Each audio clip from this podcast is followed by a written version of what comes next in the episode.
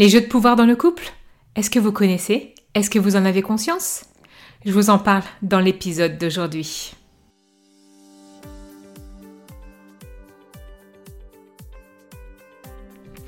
Le podcast Les chemins du couple est le podcast hebdomadaire qui permet aux hommes et aux femmes de trouver l'équilibre entre soi et l'autre dans la relation. Chaque semaine, j'aborderai avec vous les différents aspects de la vie de couple et des relations en général pour vous permettre d'être bien au quotidien et de mieux comprendre les différentes facettes de la relation de couple. À mi-chemin entre développement personnel et psychologie, ce podcast vous proposera un doux cheminement vers plus de bien-être, plus de paix, avec vous-même et dans vos relations de couple. Parce que tout est un apprentissage y compris la relation à soi et aux autres, semaine après semaine, ce podcast sera à vos côtés pour améliorer votre quotidien et être vraiment plus épanoui.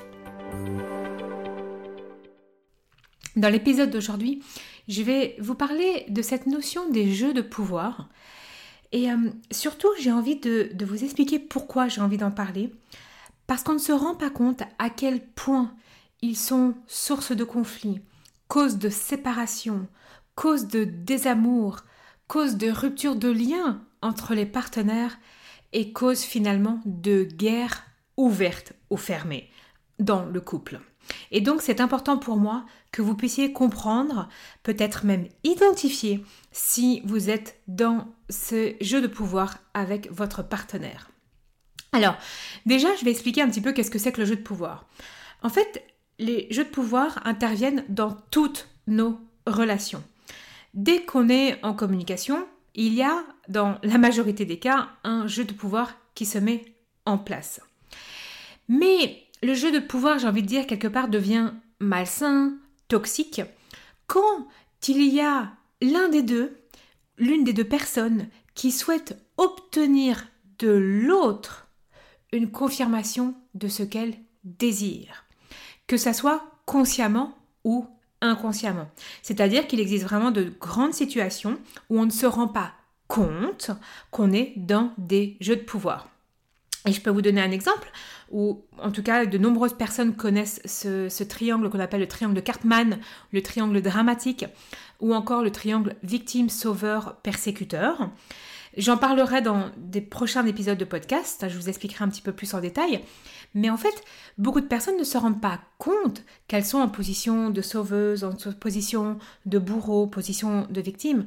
Et en fait, il va y avoir l'un des deux qui va être souvent dans la position de faire ce que je désire. Par exemple, même sauver l'autre, c'est finalement désirer quelque chose. Donc, je reviens un petit peu aux jeux de pouvoir. Les jeux de pouvoir, ça crée souvent des relations où il y a de la domination et aussi de la dépendance. Et c'est pour ça que quand on parle de dépendance affective, quand on parle de vouloir en sortir, c'est pas si simple que ça, il y a plusieurs paramètres à prendre en compte. Il n'y a pas que celui d'être dépendant, de son histoire, de l'attachement. Il, y a, beaucoup plus que ça. Mais donc, un, jeu de pouvoir, c'est un comportement ou une série de comportements, hein, c'est pas forcément un seul bien tranché, que l'un des deux va utiliser pour avoir un peu de contrôle sur l'autre. Alors, un peu, beaucoup, passionnément de contrôle sur l'autre. Et en fait, la personne cherche à faire faire, à faire dire, euh, à imposer sa pensée sur l'autre, à faire ressentir par l'autre aussi ce qu'elle veut qu'elle fasse, qu'elle dise, qu'elle pense ou qu'elle ressente. En fait, c'est assez une notion de, de contrôle des autres aussi. Et en fait, exercer un contrôle sur l'autre, c'est euh, exercer une certaine autorité, c'est être aux aguets, c'est euh, vouloir dominer, euh, vouloir que nos propres décisions se manifestent à tout prix, même si les autres ne sont pas d'accord. C'est aussi diriger. Alors, souvent les personnes ne se rendent pas compte aussi qu'elles sont dans des jeux de pouvoir. Euh, et, en fait, euh, j'ai envie de vous dire que si aujourd'hui vous en avez conscience, il faut pas commencer à culpabiliser. Alors je sais que c'est facile hein, que je dise ça, mais c'est la réalité. Il faut pas commencer à culpabiliser, à se juger, à se critiquer, à se dévaloriser. Si vous prenez conscience que vous êtes dans ce mode de fonctionnement, ok, ça marche. Sans prise de conscience, vous pourrez pas transformer ce que vous faites. Vous ne pourrez pas évoluer. Donc la prise de conscience est nécessaire, mais comme on dit, se flageller ou vraiment euh, sans vouloir ou quoi que ce soit, ça va pas vous aider à avancer. Par contre, ce qui va être intéressant, c'est aussi dans quelle mesure vous observez que vous êtes un peu dominé, donc, euh, donc euh, que votre partenaire est dominant, que votre partenaire a ce comportement-là. Ça va être aussi important de reprendre une responsabilité, de voir pourquoi vous vous laissez faire aussi dans ce schéma. C'est vraiment important. Alors, il y a quelque chose, hein, vous voyez bien, on est dans l'ordre du contrôle. En fait, finalement, on parle de jeu de pouvoir, on est dans l'ordre du contrôle. En fait, j'ai envie aussi de, vous partager que contrôler, c'est croire que on possède du pouvoir finalement sur les autres. Mais en fait, c'est pas ça qui arrive. En fait, on a peur. On a peur de faire confiance, on a peur de déléguer euh, sur, certaines, sur certaines tâches. Et donc, en fait, derrière cette notion de contrôle, il y a toujours une peur pour soi. Je vais juste mettre un vrai bémol. C'est-à-dire que ça, c'est le schéma quand il n'y a pas ce schéma de manipulation. Ça, c'est vraiment, vraiment, vraiment important. C'est-à-dire que les manipulateurs pathologiques, donc pareil, j'en parlerai aussi à un moment donné dans certains épisodes, eux, euh, ils le font pas par... Alors, on peut aller creuser jusqu'au bout et on peut aller voir de la peur, j'en suis persuadée, et plein de choses. Mais malgré tout, euh, les manipulateurs pathologiques, ils passent d'autres schémas aussi qui sont en jeu. Euh, mais donc, c'est conscient. Et ça, c'est vraiment important. Claude Steiner, c'est un analyste transactionnel américain qui dit que, au niveau de la définition des jeux de pouvoir, il dit que c'est une transaction consciente ou une série de transactions dans lesquelles une personne tente d'exercer du contrôle sur le comportement d'une autre personne. Alors, moi, je rejoins aussi d'autres thérapeutes en disant que je ne suis pas certaine que ça soit conscient. Je pense qu'il y a vraiment des stratégies qui sont totalement inconscientes et qui viennent de euh, notre enfance, qui viennent de notre éducation, qui viennent de ce qu'on a vu, de ce qu'on s'est imaginé devoir faire dans le couple. Donc, c'est vraiment important aussi de euh, réaliser derrière ça. Donc, je reviens un petit peu à cette notion de contrôle. Hein. C'est aussi que dans le contrôle, il y a aussi une peur pour soi, hein, vraiment qui, se cache. Et, euh, et, donc, par exemple, il y a beaucoup de, personnes dans le contrôle par rapport au poids.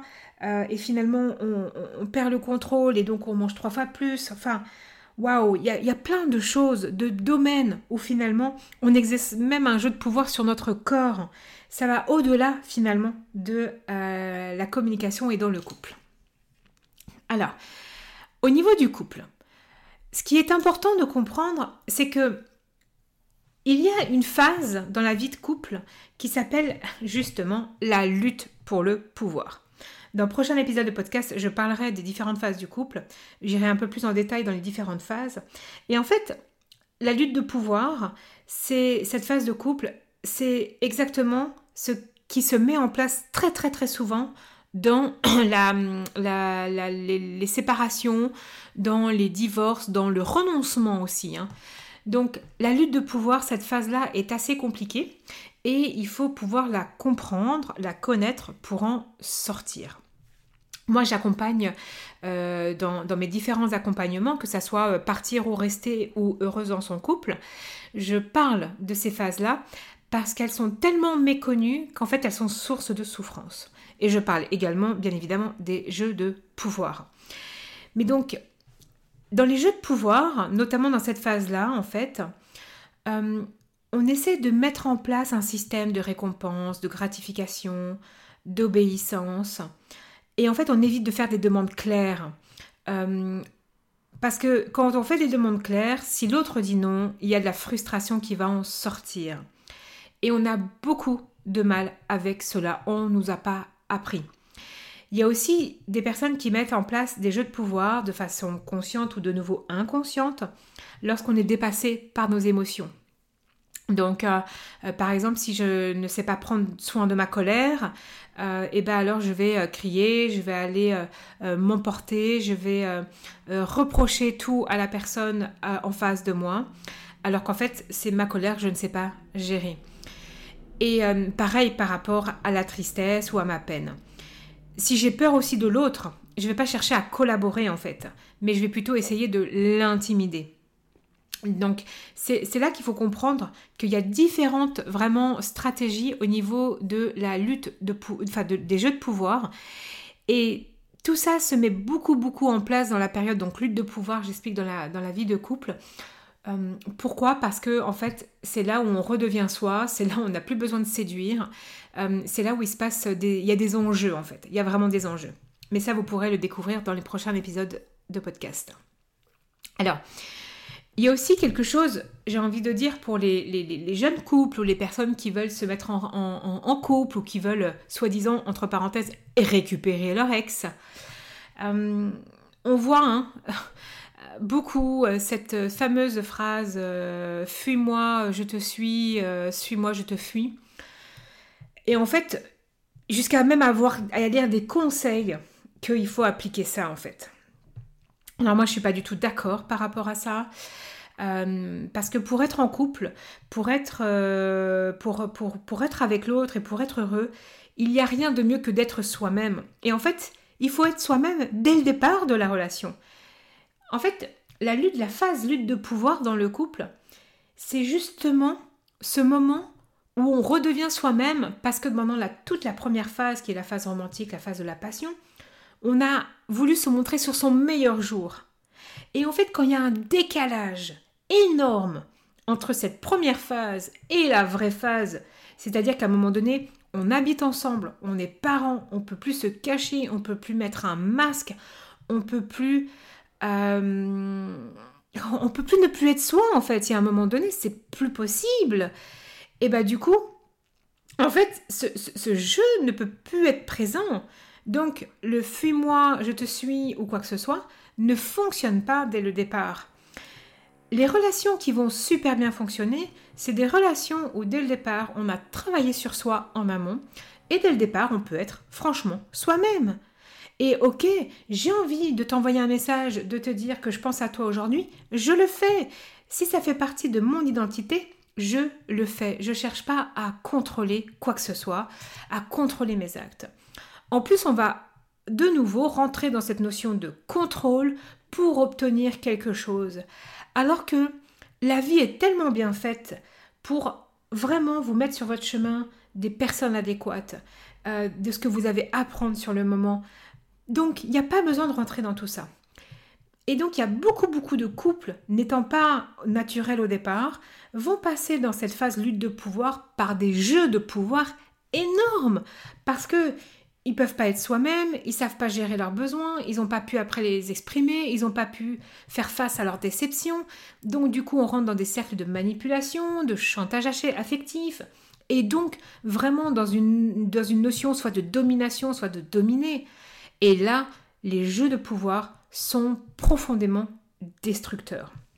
Et en thérapie, hein, je peux vous assurer que c'est principalement euh, ce qu'on voit finalement on voit des personnes qui sont dans cette phase lutte de pouvoir, euh, parce qu'il faut réussir à la transcender, mais en fait, on voit aussi beaucoup, beaucoup de jeux de pouvoir. Moi, j'ai accompagné euh, récemment un couple où, là, on est en plein dans la lutte de pouvoir. C'est quand on me dit Ah, mais moi, euh, je vous ai choisi pour sauver mon couple. Mais en fait, donc, la personne était déjà dans quelque chose de l'ordre du contrôle, même du thérapeute. Euh, au lieu d'aller tout simplement faire un premier travail qui est je vous choisis pour qu'on avance. Quelle direction on va donner? J'en sais rien si c'est la séparation ou la réconciliation. Mais par contre, l'objectif c'est d'avancer. Oui, c'est de transcender. Idéalement, c'est de transcender la phase et de continuer à avancer ensemble. Mais on ne peut pas forcer l'autre. Si l'autre est déjà parti de la relation, si l'autre ne veut plus, il n'y aura rien à sauver en fait. Donc, il est important d'avoir pleinement conscience qu'on est dans des jeux de pouvoir aussi beaucoup quand il y a une notion de contrôle. Et ça, c'est vraiment important. Euh, donc, j'ai envie aussi de vous donner quelques informations sur le fait que pour éviter un peu de rentrer dans les jeux de pouvoir, en fait, la meilleure solution, c'est d'apprendre par l'expérience euh, et aussi par tout simplement le travail collaboratif finalement. Euh, et c'est là où on transcende en plus cette fameuse période de lutte de pouvoir. C'est je t'accepte tel que tu es, mais est-ce que tu veux qu'on fonctionne ensemble Le nous, c'est le nous qui va être hyper puissant dans la relation. Et donc, euh, on peut apprendre à gérer ses frustrations, à faire des demandes claires, à accepter le refus, à négocier, à, prendre soin de ses émotions, à, prendre soin de ses besoins, de ses désirs, à ne pas avoir de projets cachés sur, pour l'autre, euh, ne pas avoir peur de déplaire.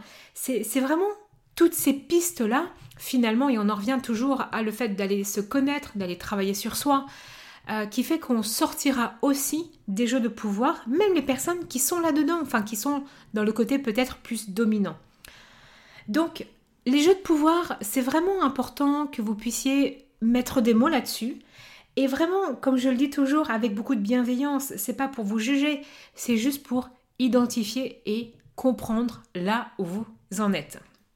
Vous allez voir les bénéfices à comprendre dans euh, les jeux de pouvoir, les différentes phases de la vie de couple euh, sont vraiment extraordinaires. Et, régulièrement, donc là, euh, je vais redémarrer un nouveau cycle sur mon accompagnement qui s'appelle Heureuse en couple. Alors principalement destiné aux femmes, bien évidemment, mais je vais aussi ouvrir un groupe, un groupe d'hommes, donc il faut juste m'envoyer un email. Et en fait, cet accompagnement, il dure 12 semaines. Pendant 12 semaines, je suis à vos côtés, on est ensemble, il y a vraiment un groupe qui se forme et je vais vraiment vous partager euh, oui, tout, tout, tout, ce que vous avez à savoir pour être vraiment heureux et heureuse. Et en fait, on est heureux et heureuse à partir du moment aussi où on, sort de ces jeux de pouvoir. Donc, je vous invite vraiment à aller travailler cet aspect-là. Moi, je vous retrouve donc toutes les infos sur, mon site, hein, euh, si vous voulez me contacter également, c'est sur mon site. Moi, je vous retrouve justement dans le prochain épisode où je vais vous parler des différentes phases de la vie d'un couple. Et ça ne se passe pas finalement comme on le croit, on le pense ou on le suppose. Je vous invite à le découvrir prochainement. À très bientôt